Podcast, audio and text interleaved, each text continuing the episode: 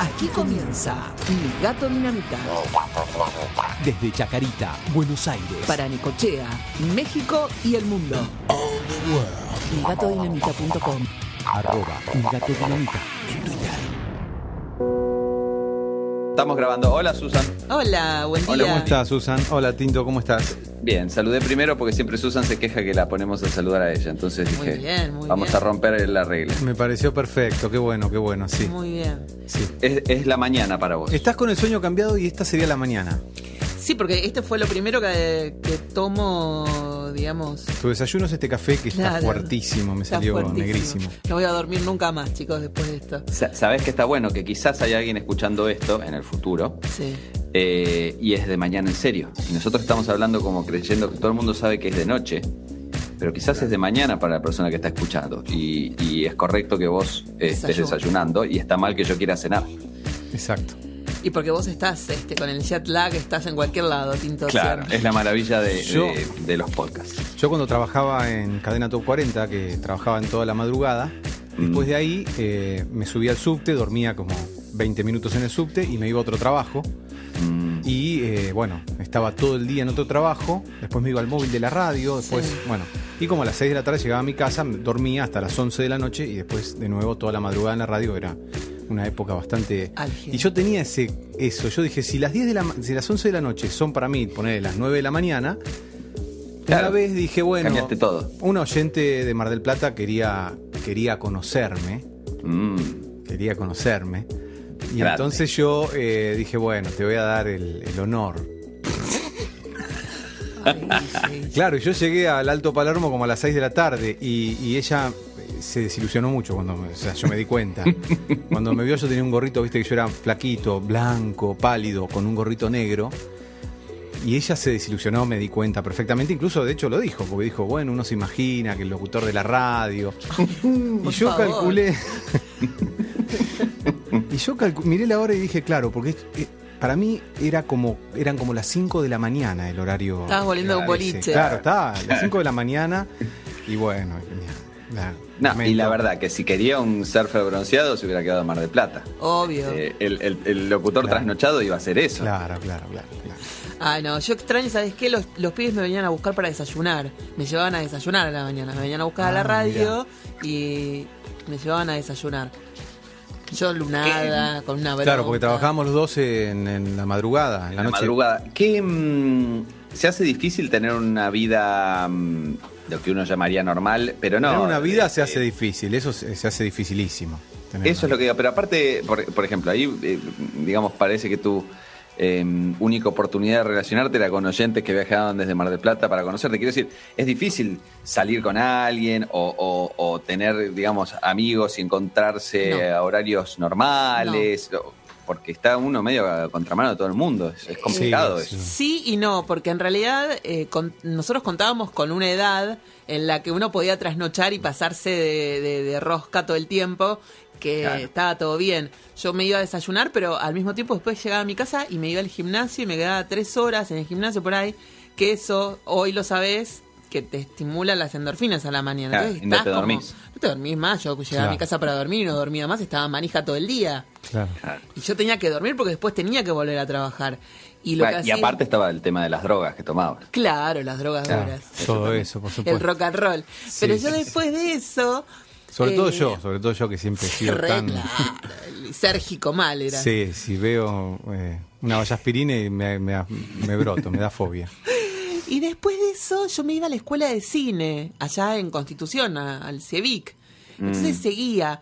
Y después yo me encontraba con mis amigos. O me encontraba con Natalia Méndez a desayunar con ella. O después Mm. me encontraba con el primo de Natalia Méndez a merendar. O nos íbamos a ver alguna serie de Sony en el momento en que Sony explotaba. Porque era una maravilla, era genial. Veías todas las series del mundo. Y yo después de ahí ya empalmaba para la radio. Y dormía en los pasillos de la radio. O en la sala de producción tirada en una alfombra llena de Claro, piojos. claro, claro, claro.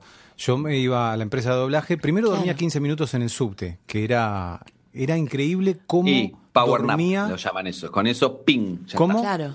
Genial. Power nap, la siesta, o sea, eh, a mí me pasaba en la facultad, por ahí estudiando que yo, cerrabas los ojos 10 minutos y con eso el shot de adrenalina que te daba parecía Sí, este, pero eh, notable. Lo más increíble, nunca me dormí en el subte, me despertaba exactamente. Claro. Ahí está el método Silva. Eh, Método Silva. Claro, me despertaba exactamente. Después me iba al estudio, a la empresa, que llegaba a las 8 de la mañana, Mm. y dormía en uno de los estudios como una hora, encerrado, que es un lugar alucinante Claro, para dormir. sí. Alfombra, con Sí. piojos, obviamente, seguro. Cero, cero eco. Claro, claro, un silencio total, parece que estás en En otro el planeta. útero. Estás en el útero. Estaba en el útero, exacto. Mm. Sí. Exacto. Porque ahí en la vez pasada nosotros comentábamos cómo, cómo era que manteníamos el, el ritmo tan agitado, porque después a veces nosotros íbamos a bailar después. Eh, Claro. No sé, un viernes que terminábamos antes, antes de entrar en el horario de mi turno, que era a las 2 de la mañana, y encima entraba en ese dos y media de la mañana. ¿A quién se le ocurre entrar a un trabajo a dos y media de la mañana? Entonces Claro. yo me iba a algún boliche, a hacer algún móvil y después entraba. Y, cuando no teníamos esos móviles y teníamos alguna reunión o alguna función privada o algo, nos quedaban dos horas, por ejemplo, o tres. Yo incluso a veces iba más temprano a la radio, no solamente para contestar los mensajes, sino porque era mucho más, menos peligroso para mí llegar Claro, llegar a, a las 12 que a las 2. Claro, porque justo es esto es Mansilla y cerca de Pueyrredón, pero había una plaza ahí que era muy complicada, una plaza muy chiquitita, una plazoleta que era muy complicada a esa hora de la noche. Entonces yo llegaba más temprano, tipo once y media, y me tiraba a dormir en el piso de la radio hasta el horario de mi programa, escuchando la rock and pop. Ah, bueno, listo. claro. Y le escribí la carta esa de la puente. Quiero chequear. Ah, el otro día lo vi por la calle de la puente. ¿Quién estaba a esa hora? Pero no estaba Chesterfield hacía un Olmedo, Olmedo y Nagui no estaban a esa hora, No. este, y Berea. No, en ese momento eh, de la puente tenía un programa que se llamaba eh, Chesterfield, no sé cuánto, la hora Ah, de Chesterfield. Chesterfield Nights, ¿no? O algo así. Y yo creo que esa, esa, esa locura también la mantuve durante varios años en Disney, sobre todo cuando Disney estaba en otro lado, estaba en microcentro, porque yo salía de trabajar y me iba siempre con algún operador a algún recital y volvía a mi casa a las, no sé, un martes a las 5 de la mañana y podía, y podía empalmar y seguir, ¿no? Largo, todo el día dándole que no, no pasaba nada. Pero bueno, llega un momento en que vos no, el, el ritmo, como se llama el biorritmo, el ritmo circadiano, no sé cómo se llama, este, se, se complica. El cuerpo no, no, no, no- sabe bien dónde está nunca. No, claro, y ahí revientan las hormonas, re- Sí, sí, revienta claro, todo. claro. Y tenés problemas de sueño. Igual yo problemas de sueño tuve siempre, pero Mm. ahora estoy con un nivel de estrés muy grande y estoy muy complicada de sueño. Duermo mal, duermo, sueño mucho y muy intenso. Ya lo habrán, ya lo escucharon ustedes. Yo me- Pero- me- y me doy cuenta, ¿sabes dónde? En Twitter, porque de repente yo a veces también por ahí me despierto en el medio de la noche, pero yo me despierto, por ahí estoy despierto 10 minutitos, vuelvo a dormir, pero. O, o cuando me levanto a la mañana veo y veo que escribiste, o sea, a las 3 de la mañana, digo, "Uh, Susan pasó otra de esas noches. Claro, Sí, claro. aparte pongo captura de pantalla del televisor. Están Claro. dando una de Hitchcock. Cambio de canal, dan otra de Hitchcock. Y bueno, alguna tengo que ver. Y, o días que pego una película tras otra, tras, tras otra, tras otra. Y el otro día vino mi mamá y me dijo, ¿qué, qué dormiste en el living? Y le digo, sí, porque tenía mucho frío, me, me puse la calefacción acá. Y, de, y, y ¿qué? ¿Y ¿Se vinieron todos para acá? ¿Los gatos también? No, ellos quedaron en la cama. Ellos durmieron ahí. Pero anoche vinieron todos a donde estaba yo. Yo me fui al living, me puse de la tele ahí y vinieron todos. Te extrañaban. Sí, parece que sí. Y uno durmió arriba de mi hombro y estoy con una contractura que no me puedo mover. Ya me drogué porque fue imprescindible. Ah, eso entonces no quedó en los 90, como decíamos. No, por eso te decía, Ah. pasado un tiempo, uno ya después de los 30 y medio, ya no tiene Claro. esa resistencia que tenía cuando uno era chico. Le muestro a Tinto que acá tenés un- una agenda que dice Cat Journal. Sí. Cat Journal. Ah, es, un, es tipo una, una Carnet ¿no? Chat. Es, es una. Carnet No. Chat. Pero no la entiendo, Tinto. O sea, la- yo compré esta, esta agenda que es como una especie de diario felino, ¿no? Para llevar todos los registros del gato y poner qué es lo que le cocino, qué, qué es lo que dijo el médico, todos los partes, los exámenes, todo eso para no perderlo y tener un, Claro. un- una, una guía cuando lo voy a... Voy a... No lo tengo ni de Carlitos, ese, ese- Este. ese registro. Bueno, entonces... Lo vacuné a Carlito. Mm. ¿Lo vacuné o no lo vacuné? Ah, pero ¿qué fue el que le dimos No, claro, muy difícil. vez? Bueno, de- déselo de nuevo, señora. Y esto tenés que hacer como un curso, para, para entender qué corno tenés que poner en cada cosa. Igual hay uno que acabo de ver hoy en el viaje mientras venía para acá, que son como las estadísticas del día del, del gato, por ejemplo. El gato, las actividades que tiene. Si duerme, a qué hora, en qué franja. Es como un mandala, hora, es como un uso horario. Entonces vos vas marcando la franja horaria en la que come, en la que tiene mucha actividad, en la que duerme. Lío, yo no puedo hacer Che, eso. debe vender muchísimo eso, ¿no? Las tres personas que lo compraron, vos y Sí. viejas locas en, no sé, dónde, Missouri. Hay uno de perros también. Y de esta misma línea está el que es muy lindo, que es el de la cocina, el de las recetas. Ah, Pero lo que pasa es que cuando vos lo ves, pensás que vos lo podés llenar eh, donde quieras. Por ejemplo, las recetas de cocina o el de los vinos. Hay uno que es de vinos también. Pero no, te viene todo ya como con las cosas que vos tenés que poner. Entonces ya no, no te, no te sirve, no es como una libreta común donde vos podés anotar en donde se te canta. Igual yo claro, como... te- te- estaba como más eh, mm, acotado lo que podés hacer. Yo te imaginarás un- que tengo hojas limpias, voy a escribir en cualquier lugar. Eh, claro. ¿Y para qué lo compraste? Sí, no, es que yo pensé que era eso, porque las fotos te, la- te las pintaban con que vos podías poner, por ejemplo, lo que se te, se te cantara, pero Claro. no, no podés. No. Así que voy a tachar todos los títulos y voy a ponerlo ahí. Sí, pues si no, no tengo que hacer un curso. Claro, tengo una agenda que no la uso porque agenda es, norte. es este mm, es todo, ¿cómo se dice? Todo el año, eterna. ¿Eterna se llama? ¿Agenda Sí. eterna? ¿Te acordás? Ah, claro, claro, la, la agenda. Agenda no, per- para cualquiera. Perpetua. Perpetua. Perpetua. Y pero no la uso porque es un plomo. Lo más importante de la agenda es que te diga si el martes es 3 o Ah, claro. 5. Sí. ¿No? Igual- Entonces, no la uso, no sé qué hacer. Yo tenía una que era de mi abuelo, una, una agenda perpetua muy chiquitita, y yo la usaba y se le caían las hojas ya. Y una vez estaban el Boquitas Pintadas en un hotel allá en San Telmo que ya no existe más. Y dejé, se me cayeron como varias, varias hojas de la agenda. Y cuando fui a la vez siguiente me dijo, se te cayeron estos fósiles. Me dice que deben ser tuyos porque no vi a nadie que tuviera semejante mamotreto en la cartera. Que era del año del pedo. Imagínate, la había traído de, no sé, de, de- de Cuba. ¿Qué Yo me, me acuerdo, mi mamá eh, reutilizaba, por ejemplo, encontraba alguna agenda vieja y decía, ah, bueno, le voy a usar esta, si total es lo mismo que yo. Y después empezaba a confundir con las fechas, porque claro, una agenda, una agenda de hace tres años. Entonces decía, che, eh, el 12 tengo médico, pero el 12 cae sábado. Le digo, no, mamá, el 12 cae miércoles. La Y era porque agarró una agenda del 97. Claro, claro, claro. Por eso hay que usar las perpetuas, porque uno le va cambiando, le- arriba le pone hoy jueves, ¿no? Como lo, lo, lo actualiza. Pero te hace trabajar eso. ¿Qué sentido tiene? Sí, no tiene ningún sentido, como el- no tiene ningún sentido este, este coso que compré para el Como no tiene ningún sentido tener gatos, o sea. Si tan solo tuvieran en sus bolsillos un ah, aparato que los comunica con el mundo y además puede servir para anotar todas estas cosas, ¿no? Sí. De un teléfono, por ejemplo, celular. ¿Para qué voy a andar eh, usando agendas este, en este mundo moderno? Yo tengo, la verdad, no, no, no, no, no. creo que la última vez que usé una agenda fue en la facultad. Yo uso agenda, yo anoto todo en la agenda, pero además también anoto en papelitos. Yo necesito agenda, no me me acostumbro al celular. No, el celular, ¿te imaginas que no? No. No, no puedo. De Igual tengo el blog de notas, donde Mm. me anoto un montón de. O sea, mis amigos me llaman, che, agenda el número de reclamo que de Telecom, Mm. tanto, que pone que lo hice tal día. Entonces yo anoto todo y tengo Mm. 800 millones de números de reclamo de gente que no, no conoce. Claro. Pero déjame que te, eh, cuando vos te despertás a la noche y querés anotar un sueño que tuviste, ¿dónde lo anotás? ¿En el celular o en un papel? No, ahora eh, lo- hago nota de voz en el celular. Claro, claro.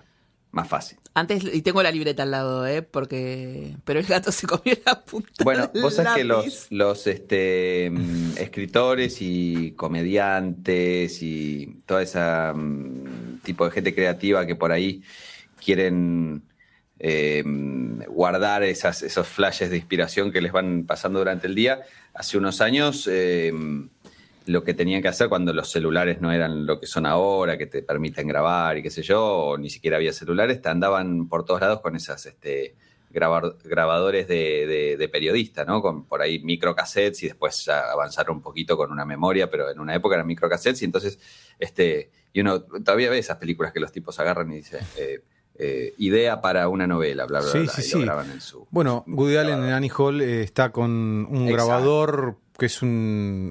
Se lo cuelga como, una, como un bolsito. claro, con el micrófono tirado en el sillón. Y Alan Alda, en la película de Woody Allen, en Crímenes y Pecados, está todo el tiempo idea para un documental sobre un eh, capitalista exitoso perdido en la Y selva. Woody Allen revolea los ojos. Es buenísimo. Es buenísimo Alan Alda, además. Es muy genial. No, lo que, mm, lo que yo creo que igual la agenda o el papel capaz que tiene otro, te da como otra mm, capacidad de simbolización. Puede ser, puede ser. Y me yo gustó creo que esa también. idea, me gustó esa idea. Yo creo que el, el, el- el subconsciente o el no sé qué, porque no, no, no sé si es el término adecuado, eh, fija más en algo como papel que es más permanente que si uno lo escribe en algo digital medio etéreo. Me parece que cuando uno lo hace, esa acción ya hace que se fije más en el cerebro de uno que cuando uno lo hace en algo que puede perderse en cualquier momento, ¿no? Porque vos fíjate que el- creo que es en el mismo método Silva donde dicen que para es muy bueno para recordar tus sueños que te da el ejercicio, él te pide que vos tengas un cuadernito al lado que es así como yo empecé a memorizar los sueños. Entonces vos tenés, te dormís con un cuaderno y un lápiz al lado de, de la cama y en cualquier momento anotás y después tenés que, que revisar eso, porque generalmente ahí tenés un mensaje. Tenés la explicación o, o la cuestión de tu problema resuelto y demás. Tenés que primero entender la letra, porque dormido, imagínate si yo el otro día no podía Sí, ya. balbucear Robert Duvall, que estaba así como muy mal.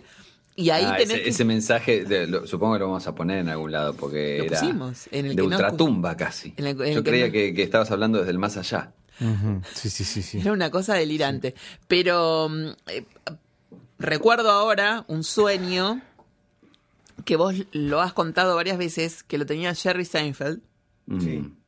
que anotaba un chiste. Ah, claro, sí, sí, el capítulo lo hablamos acá también. El capítulo que se Por levanta, se levanta, escribe un chiste y, y- y con tan mala letra que, que no lo entiende y se lo da a leer a varias personas y todos dicen algo distinto. Claro, eso te digo, ahí, ahí está la interpretación de- del mismo sueño, de la misma, o del mismo chiste por un montón de personas que reinterpretan tu Y letra. después decía algo así como salame de Milán. salame, salame. Boloña. y en un capítulo de mm, Curb Your Enthusiasm, la, la serie posterior a Seinfeld que hizo Larry Ah. David en HBO, que está por volver ahora, eh, hay una situación parecida con una receta de... No, es así, él, él empieza a salir con una doctora. Y es muy gracioso porque la doctora le deja notitas de amor y no las entiende porque tiene letra de doctora. Entonces hay que estar preguntándole a la gente qué es lo que dice eh, la cartita de amor porque en realidad no, no entiende un pomo. Qué bueno, Muy eso es bueno, buenísimo. muy bueno. Yo el otro día tuve este sueño que justo se lo estaba contando a Guille cuando, cuando empezamos a, a grabar. Soñé con. Me olvidé el nombre del edulcorante. Y Leret, No. Te dije Edul. No. En Dulcina. No. Te dije. No, no Ducret tampoco. el que te toma, eh, ¿cómo se llama? El que... mm, Equal Suite. Equal So- Suite. Soñé que la gente del Qual Suite me convocaba para una campaña súper No grande me de dijiste tele. Hileret. No, te dije que Hileret me habían llamado para presupuestar de nuevo, Ah, pero que Qual Suite en el sueño me llamaba para Mm. una campaña grandísima. Y yo los ayudaba con, con las frases. Y Mm. yo se las pasé, porque las anoté en un papelito, y al día siguiente se las pasé a Iris. Yo las, las tendría que buscar y las voy a, las voy a, las ¿Y publicamos. servían o eran cualquier cosa? Buenísimas. Dijo, che, está muy bien la idea. Ahora Yo no creo me acuerdo. que em, es tan creativo em, la parte, creo que es la, parte eh, derecha del cerebro, ¿no? Es la que funciona este, cuando uno está dormido. La izquierda es la que, la que está cuando uno está consciente, eh, activa, y la derecha es la que uno cuando está dormido. Em, creo que es tan poderosa y creativa que debe ser un buen método para un publicista o alguien que trabaja de, de- de crear cosas, este, quizá tomar algún tipo de, mm, de- de medicina o de droga que yo que te haga dormir y de repente despertarte, porque lo difícil es despertarse y acordarse. Yo la verdad creo que sueño y no me acuerdo de nada. Entonces Te hay que despertarse medio eso. en el medio. ¿Te programás? ¿El método Silva? Método Silva o, o algo un poquito más este, científico como, no sé, tomarse una pastilla que, que- que- que te haga un ping a las dos horas y te levantes y ahí anotás lo que venís, lo que venís soñando. Este, Vos querés droga. Y sí, ya que estamos. No, pero eh, por ejemplo, eh, también tiene que ver, el otro día lo hablábamos con Guillermo, esta cosa de, de escuchar sonidos de fondo y, e incorporarlos a tu sueño. Mm. No sé en qué fase del sueño quedás, pero por ejemplo, hoy soñé que me iba a un campamento con dos chicos de Twitter, con una pareja de Twitter. Ellos se iban a un campamento de primavera donde iban a descansar y tenían como las reglas muy claras de ese campamento. No iba a haber internet, no iba a haber teléfono, no iba a haber televisión. Entonces era para descansar. Y yo cuando me estaba preparando para ir, me acuerdo que los gatos no, no les había dejado comida.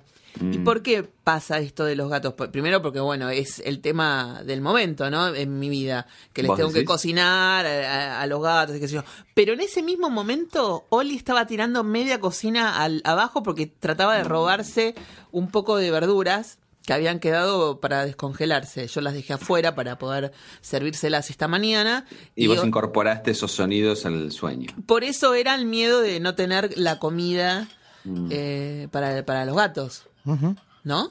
¿Y no te despertaste? Sí, me desperté. Ah. Y fui a ver qué pasaba, porque estaba. eh, y estaba el gato huyendo con un pedazo de brócoli. Sí. ¿Y qué- en qué fase del sueño es, Guille, esa? No, no sé, yo te puedo decir lo que decía Sigmund de lo que A eran ver. los sueños y podría sostenerse como válida. A ver. Era un chabón bastante inteligente para mi punto de vista. Pero. El pibe, el pibe, el pibe la, la movía. Sí, sí, sí. Este, no, él decía que el sueño era el guardián del dormir. Una cosa muy sencillita. Mm. El sueño te proyecta una peliculita Sí. que a vos te permite seguir durmiendo. Su misión es que vos sigas durmiendo. Por eso, si vos escuchás ruido en la cocina, decís, ah, debe ser algo, algo agradable. O bueno, no sé, vos tenés ganas de ir al baño o de tomar agua, vos soñás que tomás agua Sí. o soñás que estás en el baño. Sí. Porque el sueño te realiza el deseos y mediante esa, mediante esa realización, Te deja seguir, seguir descansando. exacto, te proyecta una peliculita para que vos sigas durmiendo. Entonces, todos los ruidos y las cosas que te podrían despertar los capitaliza el sueño para su, para su eh, peliculita. Entonces vos seguís dormido. Claro. El tema es que, bueno, en esa realización de deseos, algunas cosas te pueden despertar porque entran en conflicto con esto, con el otro, entonces em- el sueño empieza a desfigurar las cosas. Y en esa desfiguración después, bueno, se arma todo el lío que... eh, bueno, eso es lo que decía Sigmund. Entonces, bueno, cuando vos te despertaste, el sueño falló en su trabajo. Al- en mi caso, falla siempre. Tenés, tenés que este, eh, demandar a tu subconsciente. Sí, Sí. porque porque además hay también hay hay algo que es inexplicable, por ejemplo. Eh, Inexplicable para mí que yo le he buscado una lógica y que parece que no la tiene. Por ahí yo estoy intentando meditar, ¿no? Estoy me acuesto o me tiro en el piso, me pongo a meditar y llega un momento en que estoy en la en la fase alfa, digamos, en el nivel alfa de, o sea, no estoy en el sueño profundo, estoy como levitando, o sea, ¿no? Ahí como en ese y en ese lugar yo siento que alguien, como que me caigo. Mm. ¿Nunca, ¿Nunca tuvieron esa sensación de que te caes en un sueño? Sí, sí, sí, sí. Todo el tiempo. el- el- el- donde tiras la patadita. claro. Sí, sí. Entonces, Sí. ahí es donde uno no debería reaccionar y dejar que, que todo siga en, el mismo nivel. Pero uno reacciona porque por el miedo que se sacude y trata de despertarse para no caerse. Claro. Y cuando yo estoy meditando, yo siempre lo, lo, lo leo como algo, wow, es que me llevaban, no te llevaba nadie, Susana, lo que no tenés que hacer es salirte del sueño. Yo a veces, no sé, haciendo mantras o qué sé yo, me pasa lo mismo y yo asociaba que por ahí el Buda, no sé, o el Gurú Rinpoche. No, Susana, no pasa nada de eso. Tenés que, ese es el ego que interfiere en tu eh, trabajo de meditación. Pero la puta madre, ego de Pero era eso. Un ego fuerte.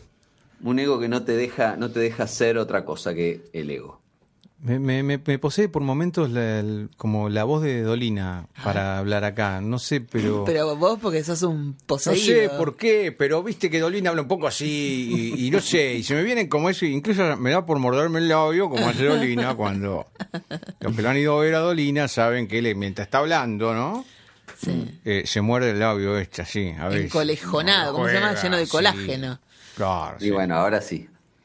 ¿Escuchabas a Dolina Tinto? Sí, eh, voy a contar. eh, Viste como que esas cosas que mm, con el tiempo, mm, no sé, eh, porque hace mucho que no lo escucho, pero viste como que cae, cayeron de gracia o, o, este, con el tiempo se da vuelta el- en, el, en el concepto popular y qué sé yo. Pero a mí Dolina mm, me gusta mucho y yo eh, creo que lo descubrí al revés que mm, lo normal. No es que lo escuché primero en radio. Eh, lo de un amigo, el padre tenía eh, Crónicas del Ángel Gris y yo lo tomé prestado y, mm, y lo leí. Creo que Crónicas del Ángel Gris mm, básicamente reeditaba su columna que él escribía en la revista Humor. Y, y me pareció fantástico. Después este, eh, encontré de dónde eh, se inspiraba y, y- y todos sus... Este, pero, pero en ese momento fue toda una novedad para mí y, y me gustó mucho. Y después me enteré que hacía un programa de radio. Y, Ah, qué loco. y me y en las vacaciones, porque yo era por ahí chico, estoy pensando que yo tendría, no sé, 12, 13 años, por decir algo, y, y no lo podía escuchar los días de semana porque empezaba a las 12 de la noche, de 12 a 2 de la mañana, ¿no? Y Ese era el problema entonces- por el cual yo llegaba siempre tarde al colegio. Ahí tenés. Este, que uno escuchaba, se quedaba escuchando y, y- Pero, y- no, fuera y yo quería escuchar hasta el final, porque aparte del sordo gansé y toda esa parte, era al final y me, estoy gustaba dando mucho. cuenta de verdad, yo y- siempre llegaba tarde y era Eso eso. era muy lejos. Y después la Commodore 64. Claro, entre esas dos cosas, Exacto. nuestra juventud estuvo arruinada. Y, Pero me gustaban mucho las vacaciones. Había un tiempito durante las vacaciones, que él se tomaba las vacaciones, pero otro tiempito que seguía haciendo el programa durante el verano. Este, y, y me gustaba mucho, me gustaba mucho estar de vacaciones, poder despertarme tarde, entonces poder ac- acostarme escuchando a, a Dolina en el Walkman, era la época que surgían los Walkman. Claro. Sí, a mí me encantaba escuchar, escuchar a Dolina y escuchar radio de noche. Y la- el desafío de escuchar radio de noche, a pesar de mis padres que no me dejaban escuchar radio de noche, porque llegaba tarde al colegio, porque no estudiaba lo que tenía que estudiar o porque no rendía al día siguiente lo que tenía que rendir. Entonces me escondía en el placar con la radio Mm. y el teléfono para llamar. llamar a, a la ra- Yo me acuerdo, era en una época medio mágica. Yo creo que por ahí a todo el mundo le agarra medio en la misma edad. A mí me agarró, y ahora con internet puede ser distinto, pero en esa época que eh, las distracciones eran otras o los, los medios eran otros, me acuerdo me agarró 11, 12, 13 años esa fascinación por la radio y era Dolina, era El Loco de la Colina, Oh, era la Tom. Lupo, este, y bueno, Radio Bangkok, que ya hablamos en su momento. Eh, me da como cierta nostalgia esa época. Y sí, eran otra, o, sea, el otro día estábamos hablando con unos amigos, yo no sé qué es lo que va a decir Guillermo ahora, pero la radio como radio en sí está muerta, ya no existe más. Eh, ¿Por qué? Porque existe el podcast, porque existe Spotify, porque existen un montón de formas de comunicarse que al empresario o a la bueno, no hablemos de capitalismo, pero digamos, eh, las radios ya no se pueden mantener. Y además, como que el, el- el pibe de ahora no escucha eso. Eh, va a otras cosas, tiene como millones de posibilidades, que es lo mismo que pasa con los diarios. Los diarios en papel ya van a camino, camino a no existir más. Uno Claro, busca el- claro. los portales o se, o se informa en Twitter, ponele. Pero... Yo creo que el pico por ahí, no sé si es por eh, experiencia propia o porque realmente fue así.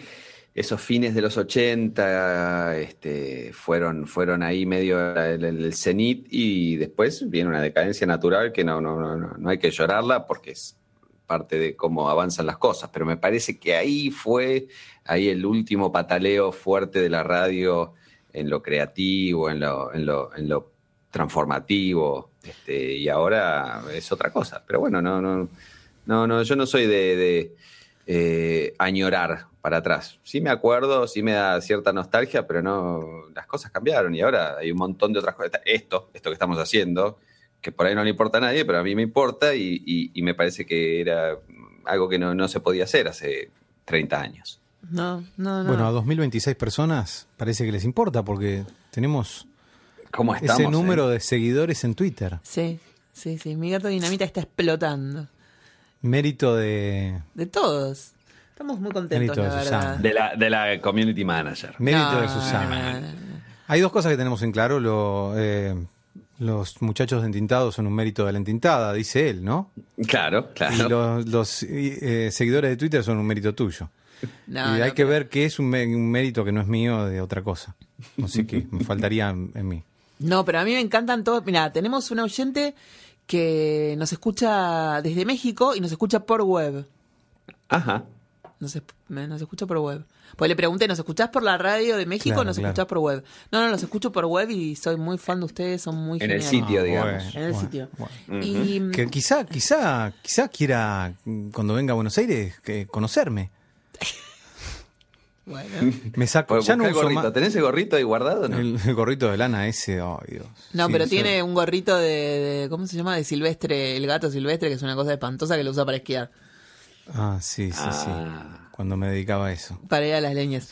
Y después hay otra cosa que, que siempre preguntan, es si realmente Guillermo es psicoanalista.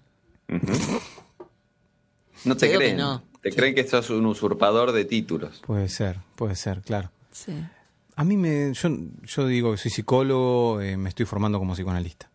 Pero hasta hace unos días era psicoanalista, ahora me cambiaste de vuelta. Yo digo, no, no, no digas no, psicólogo. pero no puedo aclarar cada vez. Para mí Yo, es muy... yo no veo, ¿es, ¿eso que está colgado ahí atrás es, es tu título, Guille? O no? ¿Dónde? No, no. Ah, no, no, no veía, no veía, porque veía el marco nada más. No, allá. Lo de. Dale Boca no, eso ya sé que Dale Boca no. No, había un marco por ahí atrás. Ahí está el título. Ahí, ahí, eso. Ahí está el título. Ahí al lado de Silvestre. título. Ah, muy bien. son mis títulos. Especialista en psicoanálisis con niños y con adolescentes abajo. Muy bien. Habla lo- micrófono. lo- el mío, el otro día lo crucé por un cajón y sabía dónde estaba y lo encontré en un cajón ahí. Ahora ya sé dónde está, pero por varios años no. Si me decían dónde está mi título, no, no, no, no lo tengo colgado, lo tengo ahí medio arrumbado. Sí. Yo colgué mis títulos, sí, sí, sí. Que sí. ¿Y el de locutor dónde está? Y el de locutor no tengo título de locutor. ¿Cómo que no? No me dieron título. Me dieron un carnet o, o- o lo Ay, perdí Bueno, por ahí. La licencia, con eso ya está. Claro. no, pero te dan. A mí me dio el título, creo que Fernando Bravo y mi padrino, entre los dos. Ah, A muy mí, bien. a mí mi padrino se olvidó que me tenía que dar el título y, y desde arriba del escenario le tuve que decir, ¡ey, ey, ey, ey! Dios mío. ¡Ey! Dios mío. Yo eh, a esta historia, mm, no me acuerdo si la conté, pero la cuento igual. Fernando Pocholú. Eh, Pochulu. Sí. Puchulú, Puchulú, es verdad, ¿no? Bravo nada, Puchulú. Yo lo veo mucho en la cancha de River, gran hincha de River. Ah, mira. Eh, cuando yo me recibí, fue así. eh, ¿Tu título yo- cuál es, Tinto? li- licenciado, licenciado en Ciencias de la Computación en, en la UBA. Qué maravilla. Exactas. Sí. Qué maravilla. Maravilloso. Pero el asunto fue así. Qué Yo carrera estaba, eh, la licenciatura en ciencia de la computación, básicamente, en general, lo último que uno hace es la tesis. Eh, en general empieza, empezás a trabajarla con un director de tesis este, durante las últimas materias y, es lo último que se presenta y con eso te recibís. Eh, y yo eh, me pasó que estaba terminando, ya había hecho todas las materias, estaba pre- preparando la tesis y me surgió, ah, no surgió a, a la entintada a mí, a Natalia y a mí, eh, irnos a hacer posgrados afuera. Ah, ahí está la Entonces- parte que te iba a preguntar. ¿En. Tintada también estudió lo mismo? Eh, no, ella estudió finanzas, pero los dos eh, enganchamos a la vez, digamos. Entonces no- nos fuimos eh, y yo mm, arranqué el posgrado en, en la universidad en Estados Unidos eh, bajo la condición de que eh, dentro del primer año que yo estaba cursando allá, eh, realmente me recibiera. Yo todavía no estaba recibido. Entonces dijeron, bueno, está bien, vemos que te falta solo la tesis, pero bueno, tenés que terminar. Entonces, mientras cursé mi primer cuatrimestre allá, eh, mm, vía mail con mi, con mi director de tesis, le fuimos terminando de, de- de dar eh, forma al asunto y, y volví, yo me había, allá las clases en, en Estados Unidos empiezan en, al revés, ¿no? Que acá empiezan en agosto. Entonces yo cursé de agosto a diciembre y en diciembre vine para acá eh, y aprovechando las fiestas. Así que yo presenté mi tesis y, y me recibí efectivamente. Ahora, ustedes saben que en la UBA, sobre todo, entre que te recibís y te dan el título, pasa un tiempo. Entonces Un yo volví y seguí, seguí estudiando. Y cuando fue la ceremonia de entrega, eh, yo no estaba, entonces se hace la ceremonia eh, de cuerpo ausente, no sé cómo se llama. básicamente va alguien a retirarlo por vos y fue mi mamá. Pero es una ceremonia distinta a la, a la normal. Eh, solo para la gente que no está eh, eh, presente, que va alguien a, retirarlo en su nombre. Entonces eran muy poquititos, no se hace en el aula magna con un montón de invitados, ni hay fiesta, ni catering, ni nada. Este era mi mamá y, digamos, no sé, otros 10 de exactas, entre computación, física, química, qué sé yo. Este, en general, padres o hermanos de los, de los que no estaban para, para retirarlo. Eh, pero sí le dije, bueno, yo te dan las opciones para jurar por, los santos evangelios o, o yo juré por la parte atea, no, me no- no sé cuál es, pero juré para la, la que no tiene santos de nada. Y entonces yo le dije a mi mamá, bueno, jurá de esta manera, qué sé yo. Y mi mamá después me mandó fotos de la ceremonia. Y la foto más graciosa, que después la voy a compartir, así la ponemos en el, en el capítulo este, es eh, eh, la ceremonia era tan chiquita que básicamente la hicieron en una oficina en un costado y trajeron todos los títulos eh, enrollados con su cintita adentro de una caja vacía de galletitas.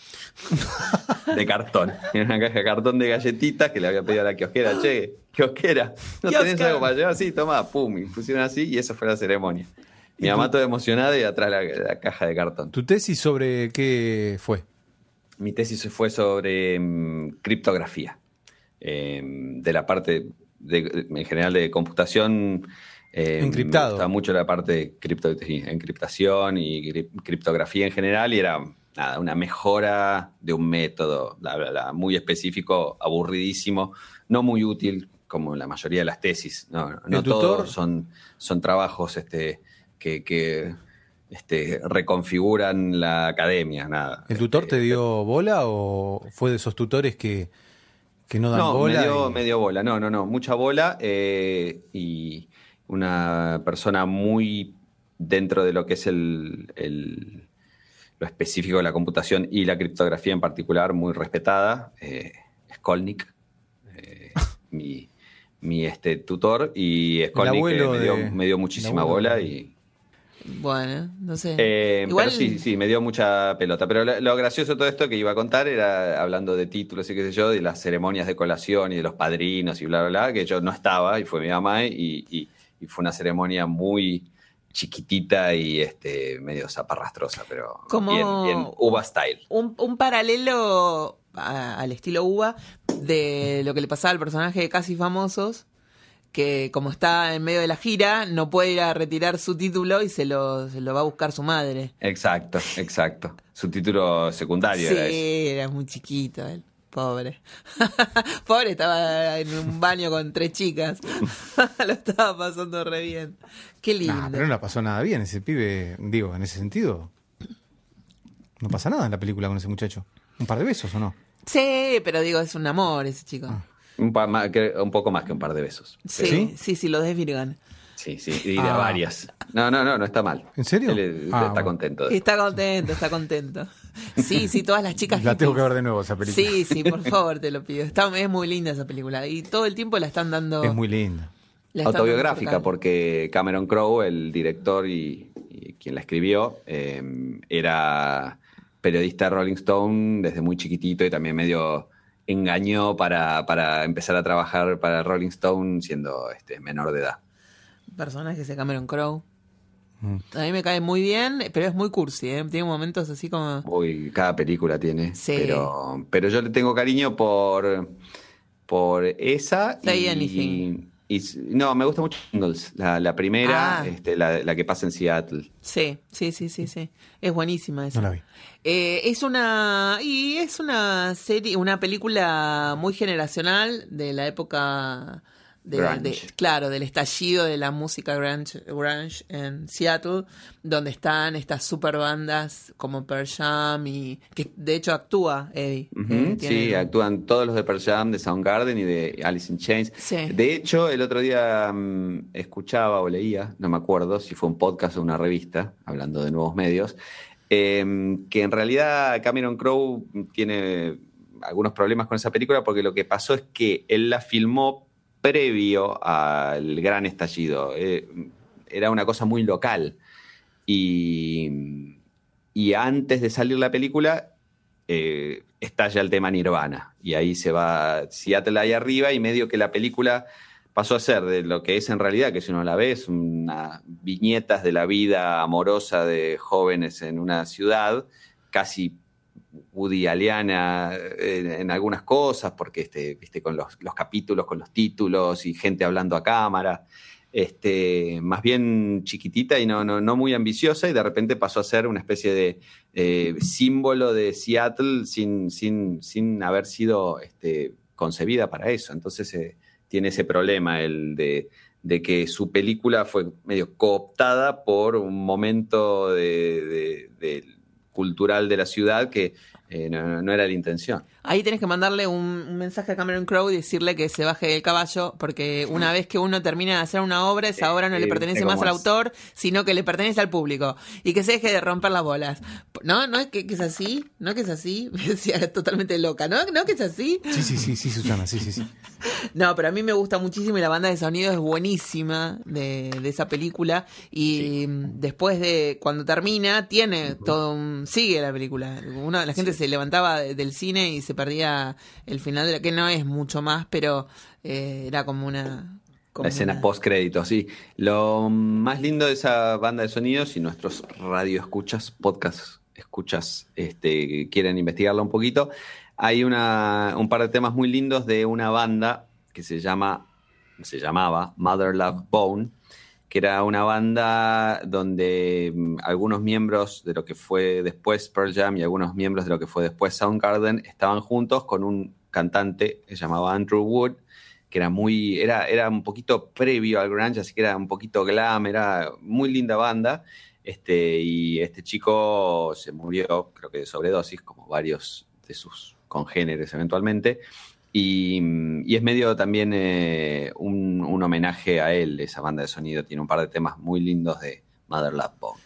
Y otra de las cosas que me gustaban mucho de esas películas es que una de las de las viñetas, no sé cómo se llaman, uh -huh. una, una, de las postales era no te cases, quédate soltero, have fun, uh -huh. stay single. Uh -huh. Y, y me, era como una especie de emblema para mí en los 90, era como marcó. Me marcó, me marcó. Lo tenía puesto en la pieza, en la, en una, en un póster gigante que tenía de la película, lo había escrito con marcador arriba. Ay, que era una tonta, mira. Escribía como para reafirmar mis ideas, que encima ni siquiera eran mías. No importa. Pero esa, eso es lo que hace la juventud. Otra de las cosas que me gustan de esa película es el momento en que, bueno, puedo hacer un spoiler acá mal, así. Sí, bueno, momento, de, si no la vieron, corten ahora, vayan a verla y vuelvan. Listo. En el que momento en que los protagonistas, la pareja principal, se reencuentra y, y, y uno le dice al otro, ¿por qué tardaste tanto? Y que estaba atascado en el tráfico. Mm. Me parecía como súper romántico. Porque él, él, encima trabaja en eso, en, en tratar de solucionar el tráfico, eh, los problemas de tráfico de Seattle, y su gran proyecto es un tren, eh, y trata de que los políticos lo apoyen, qué sé yo, y, y, y labura, labura, labura, hasta que el, el, intendente le dice, le baja el pulgar y básicamente todo el trabajo de su vida desaparece en un minuto.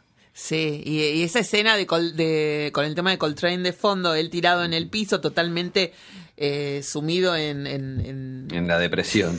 Sí, es maravillosa. Y las veces que habré hecho eso, ¿no? De, totalmente deprimida, pasada por encima por la realidad, escuchando Coltrane con whisky al lado, ah, maravilloso. Total, no, y es lindo porque, bueno, como, como buena película de Cameron Crowe, eh, la música es protagonista principal. Claro. Este... Mirala, mirala que es muy buena, Guille, te va a gustar, es linda, es linda, se pasa, sí. todo termina bien. Zafa, zafa. Todo... No, no, es linda. Y, y en un momento, por ejemplo, eh, ellos están conociéndose y es la primera vez que, que, salieron y qué sé yo, y están en el departamento y él era medio un DJ en la universidad, oh. entonces tiene un montón de discos y, y pone Waterfall de mm, Jimi Hendrix y, y, es como ahí cuando medio enganchan porque a los dos les gusta esa canción. Eh, sí. Está, está, bien, para los melómanos sobre todo es, sí. tiene, tiene algo especial. Y después hay otro momento en el supermercado con un actor que es muy conocido que es... Sí. Eh, el actor es el de Selfridges y de. Y de Coso, ¿cómo se llama? Eh, Entourage. Y de Entourage, Ari de Entourage, ya me va a salir el nombre. Y que le hace como un popurrí de todas las canciones que él pide, pasaba cuando era DJ en el colegio, ¿te acordás que le hace pop, pop, Y mezclaba Sí, a Elvis Costello con Public Enemy y no sé qué más. Y, ah, Y él, y él después se da cuenta que está comprando un montón de test de embarazo y se da cuenta, ah, dice, me parece que tenés algunos otros problemas. Jeremy Piven, Jeremy Piven es el nombre del actor. qué bueno. Tuvimos así como un momento. Eh, se ve que nos gusta Cameron Crowe. Se ve que No sí. sé si Cameron Crowe, eh, pero esa película tiene algo que a mí en particular me, Pero- me cae bien. Say Anything, es, que es la primera película de Cameron Crowe, fue como un, un emblema para un montón de pibes de esa edad que salían con los. Con los O sea, con el con el grabador eh, poner el grabador así bien alto en la, en la ventana de su amada, ¿no? Ah, la serenata, sí. la serenata con el grabador. ¿Viste? En esa, en esa película le pone In Your Eyes de Sí. Peter Gabriel. Sí, divino, aparte quedaba precioso. Y después, eh, bueno, casi famosos, tiene esta de que es horrible con... eh, ¿Cómo se llama el pibe este? Oliver, no sé, no, Oliver no. Bueno. Elizabeth Town decís Oh, con, este Sí.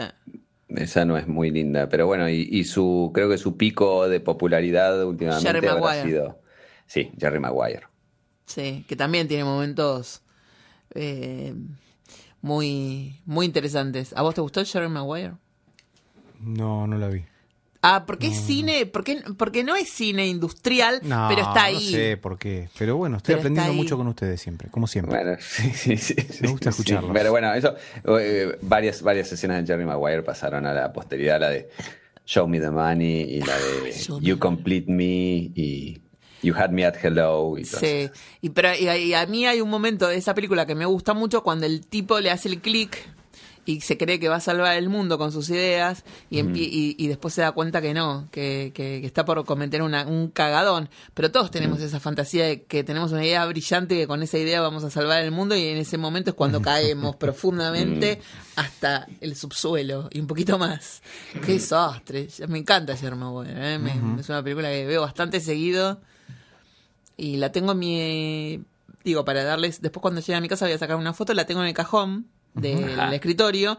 Porque no encuentro. Yo lo que tengo un problema muy grande. Que es saco un DVD y lo pongo en la, en la cajita del DVD que. No sé, en otra. Y entonces así tengo todas las películas mezcladas. Y este es un DVD Claro, claro. doble. Claro. Mm, Y lo tengo en una. Lo puse en una bolsita para hasta que encuentre la caja original del DVD. eh, ¿Sabes qué tenés que hacer? Y me pongo un poco técnico, pero todos esos DVDs por las dudas de perderlos, y que yo comprate un, gran disco rígido y un programita y los Ripeas. pasas a, claro, los ripeás, los pasas a digital. Pero hay muchos que no menos. pueden porque tienen la protección de anti. No, ya todo, todo, todas esas protecciones se, se saltean muy fácilmente. Y, Y y no estás hablando con- nada ilegal porque, porque son tuyos.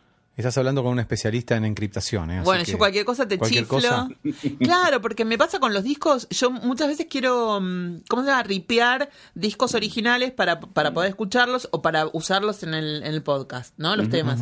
Y me sale cartel de no autorizado, no existe, no lo puede leer, no sé qué. con el programa correcto y de vuelta. Como sos la dueña, podés hacerlo. Así que quédate, quédate tranquila que no estás haciendo ni- no, no te va a caer este, Interpol. la- la- el FBI. Me dijeron que eh, la carrera mm, de Tinto, me parece que es, lo que vos estudiaste Tinto, Mm. tiene una enorme salida laboral.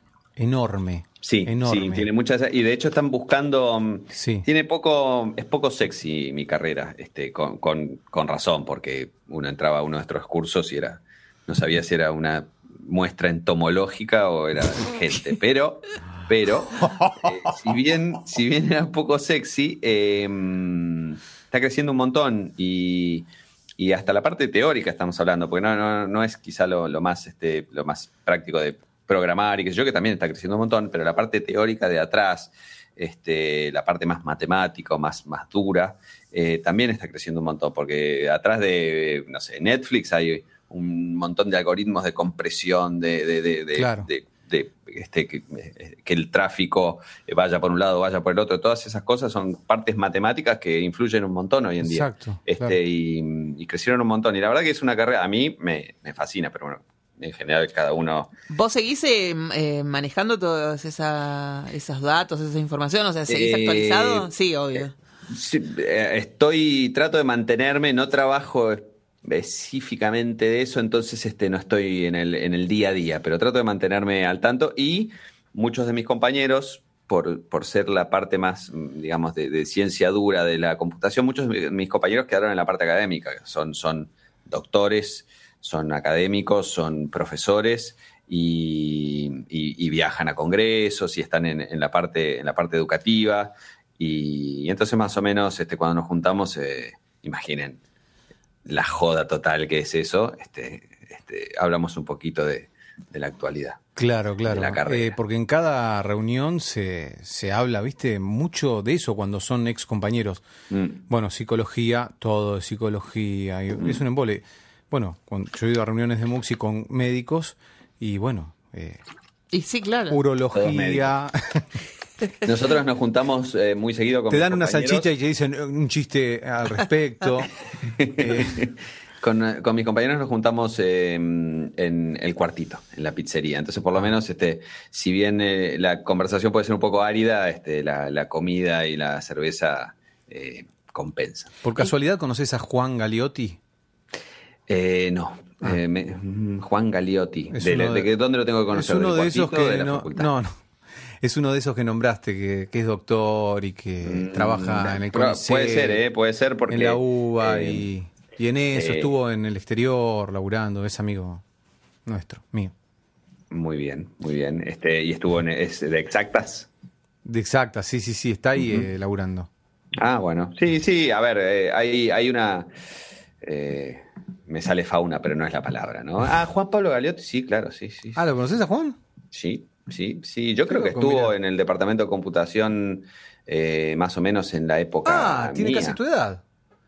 Tiene Debe un ser- año menos. Vos tenés 40. Digo, esto Yo tengo sacalo también. 41. Ah, 41. Él tiene, cumplió el otro día 39. Cumple los mismos Bueno, el sí, mismo sí, día sí, yo. debe haber eh, arrancado. Yo me debe haber pasado, por lo que veo, es eh, una persona muy, muy inteligente y brillante. Me debe haber arrancado después que yo y después este, superado ampliamente en el camino. Este, pero sí, sí, sí, sí. Ahora estoy viendo su página y, y- y lo tengo mucho de los pasillos de la facultad. Éramos Sí. pocos, pero Claro. este, Ah, pero nos conocíamos muy, más o Muy menos amigo, todos. muy amigo mío.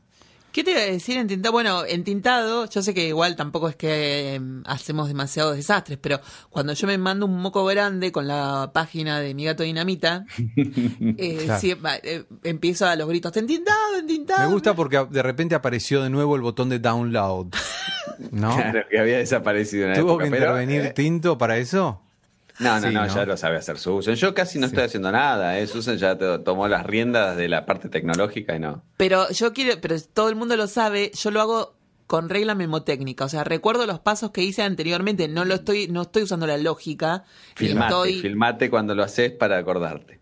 Es que hago lo mismo para grabar. O sea, yo le saqué una foto al micrófono para ver en qué, en qué lugares tenían que estar los botones o las bien. perillitas. Porque cuando, yo no, no sé cómo se pone. Entonces, imaginad. No, no está bien, chicos, no está bien. No está bien. No, porque el día que me lo cambien y que desaparezca la foto, yo ya no voy a poder grabar nunca más. Y lo mismo que si un día me levanto y me olvidé cómo estaba haciendo las cosas, que fue lo que me pasó hace, hace muy poco, por eso cagué toda la web de mi gato dinamita. Mm. Eh, me- un día me. No me acuerdo cómo se hace. No me acuerdo cómo se hace, no me acuerdo cómo se hace. Empecé a tocar y descompaginé todo. Eh, eh, Bueno, por ese- cierto, ese es un sitio que sigue manteniendo Tinto. O sea, no sé. Sí, bueno, pero ese, ese- esa, esa, eso que te pasa a vos, eh, mi, mi cuñado tiene una palabra muy, muy graciosa y medio este, de computadoras para eso. Cuando, cuando uno medio se trabuca o se trule, que yo, él dice, uy, te desconfiguraste. O sea, Claro. cada tanto te desconfiguraste. Me desconfiguro bastante seguido, te digo, ¿eh? o no actualizo el rígido. Hay una de las, do- las dos cosas que suceden.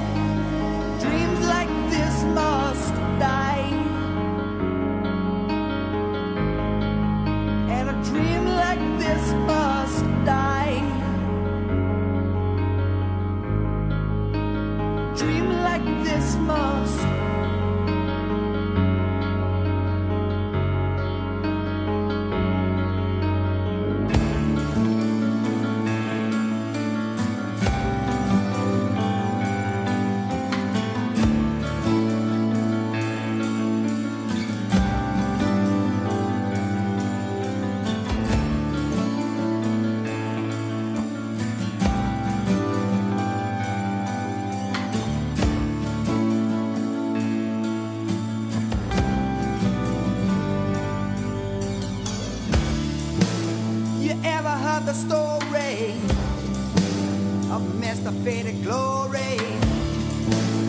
Say he who rides upon him must someday fall.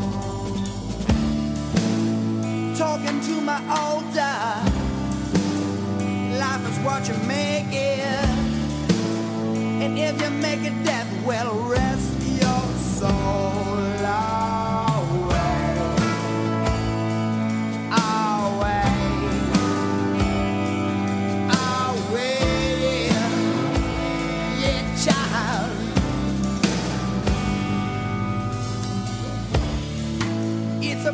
kind of feeling.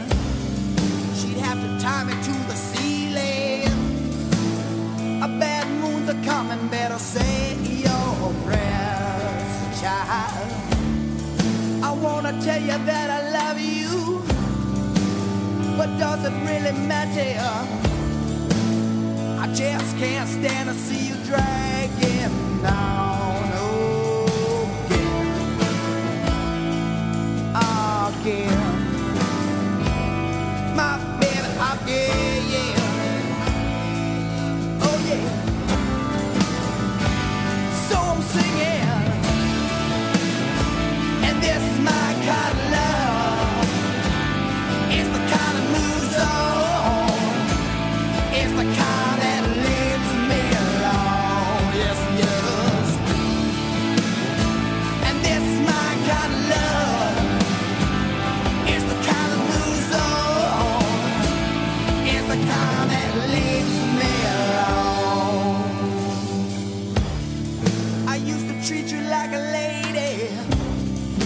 you're a substitute teacher. This bottle's not a pretty, not a pretty sight. I owe the man some money, so I'm turning over, honey. Said Mr. Faded Glory is a once again a doing time.